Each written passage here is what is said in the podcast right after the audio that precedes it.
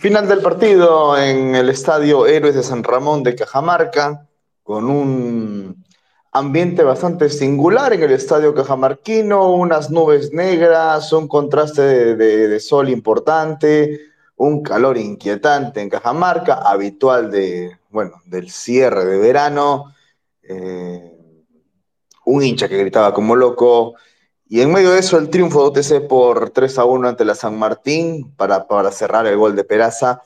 Eh, en un encuentro que, cierra la jornada número 12 de la apertura y que también demarca dos cosas importantes, que UTC eh, iba a demostrar superioridad sobre una San Martín que requiere, que requiere de, puntos para pelear pues, por la permanencia y, y, en contraste una San Martín que comienza también a complicarse en ese sentido. Lenny, ¿cómo estás?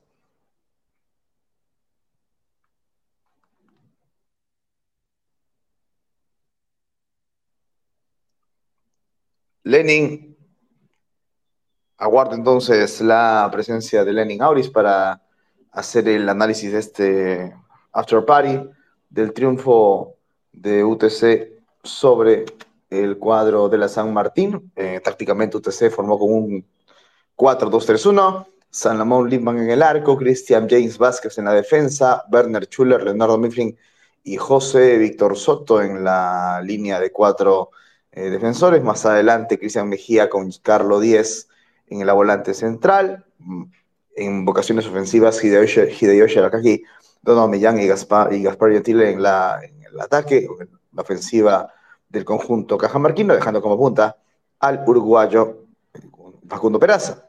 Entraron en la segunda mitad en un tiempo, en un bloque, a los 71, Luis Trujillo por Arakaki, Luis García por Millán y Paulo Goyoneche por Mejía. Por su parte, el conjunto de la San Martín formó con un 4-3-2-1, Carlos Martín Solís en el arco, tras mucho tiempo, eh, eh, ahí está Solís en la portería, Jirvis Córdoba, Marcos Delgado, Álvaro Ampuero y Joseph Vega en la defensa, más adelante tres volantes mixtos, Diego Soto, Juan Tueste y Axel Moyano, dejando como extremos o como creativos extremos a Gonzalo Verón junto a Alexis Rojas o por los lados Alexis Rojas, y como atacante o reconvertido ya en esta temporada atacante Josué Rodríguez. Cambios en el cuadro santo. A los 43 entró Alejandro González por Girvis Córdoba. Y a los 70 el debut absoluto de Giria Salen por Josué Rodríguez, Diego Rodríguez, perdón, Diego Espinosa, perdón, por Diego Soto.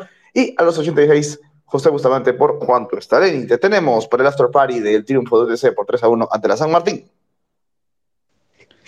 ¿Qué tal, Aldo? Sí, eh, a pesar del 3 a 1 de UTC, el partido fue un poco arduo, laborioso le presentó al Gavilán, porque en el primer tiempo pudo cosechar una mayor, un marcador más amplio, pero desperdició un par de ocasiones y ya con el empate a San Martín en el segundo tiempo se le complicó un poco.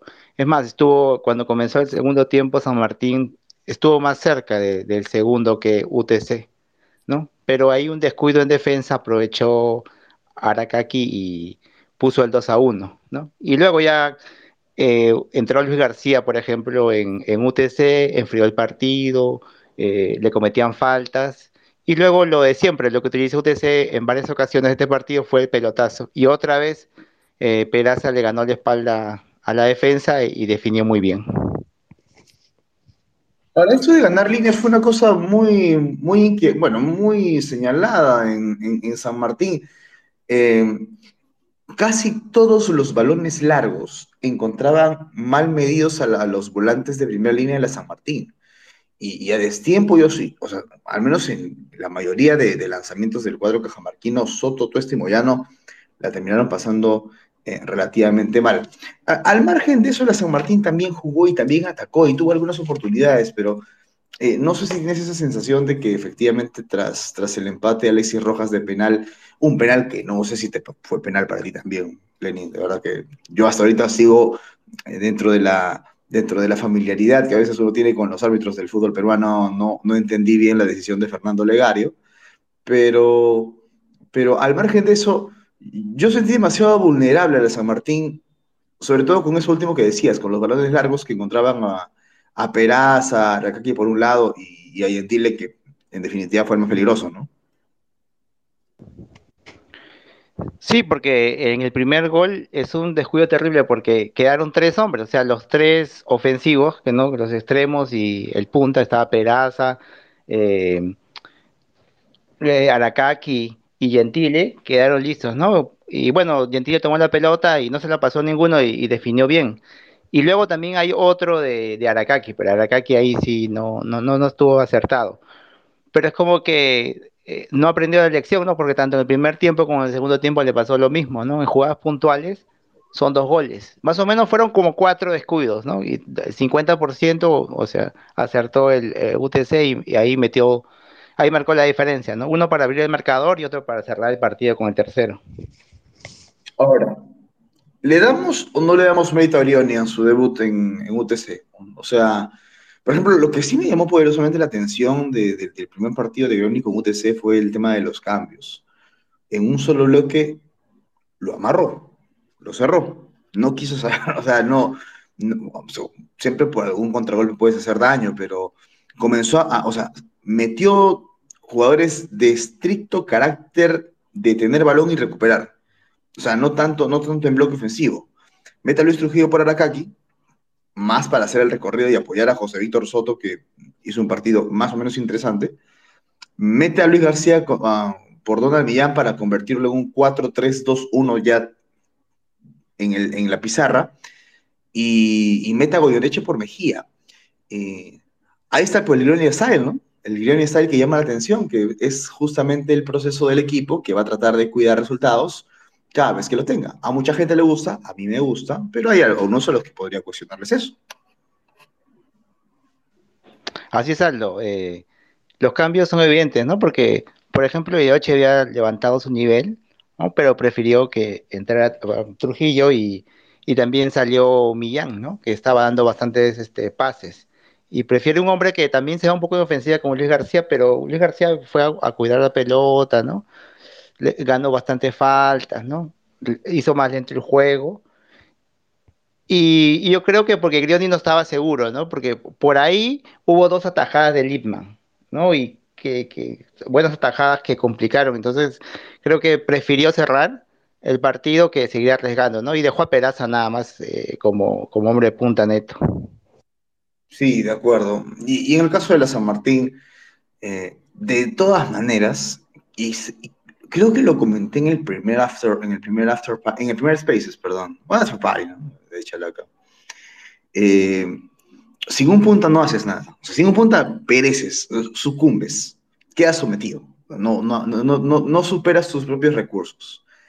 Eh, José Rodríguez ya no es delantero, fue delantero en algún momento de su vida. O sea, luego en UTC fue extremo, en, en, en, segunda división, en liga, fue, fue, fue lateral izquierdo, perdón. En UTC fue lateral izquierdo.